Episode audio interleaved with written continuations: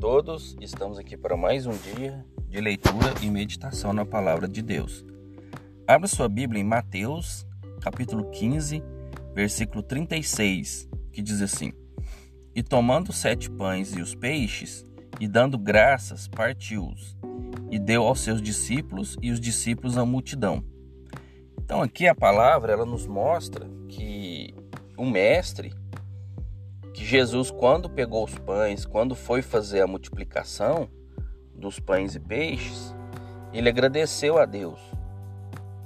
Então, a gente não pode esquecer disso, porque Jesus ensinou que na nossa oração, a primeira coisa é santificar o nome de Deus e agradecer por pelo que Deus nos tem dado.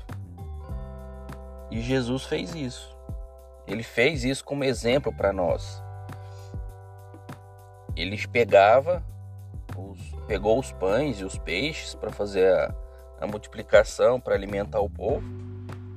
E não esqueceu de agradecer a Deus, porque ele tinha o que compartilhar. Ele tinha os pães e os peixes. Poucos, mas ele tinha. E ele agradeceu a Deus também pela multidão que estava ali. Que tinha muita gente, muita gente que veio para escutar as palavras de Cristo. Então, às vezes a gente esquece de quando vai fazer alguma coisa para Deus ou quando vai fazer ou quando vai receber algo de Deus, dessa parte de agradecer. Se Cristo, sendo filho de Deus, agradeceu,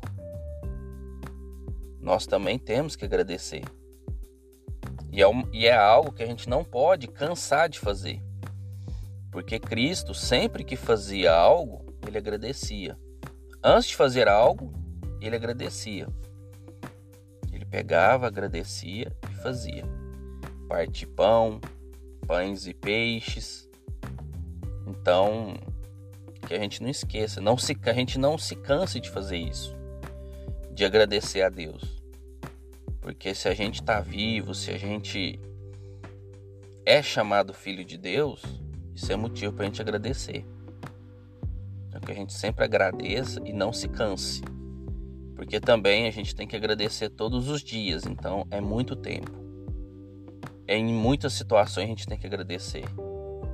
E tem algumas que vão ser fáceis de agradecer, porque às vezes vão ser bênçãos, vão ser graças, né, que a gente vai receber de Deus. Então, nesses momentos a gente tem que agradecer. E também em todos os momentos, seja momentos difíceis, de dificuldade, que a gente não esqueça de agradecer. Então que a gente não se canse de agradecer por mais bênçãos que a gente receba e que a gente não esqueça de agradecer também em momentos ruins, em momentos de dificuldade. Tá bom? Fiquem com Deus, que Deus abençoe a vida de vocês e até a próxima.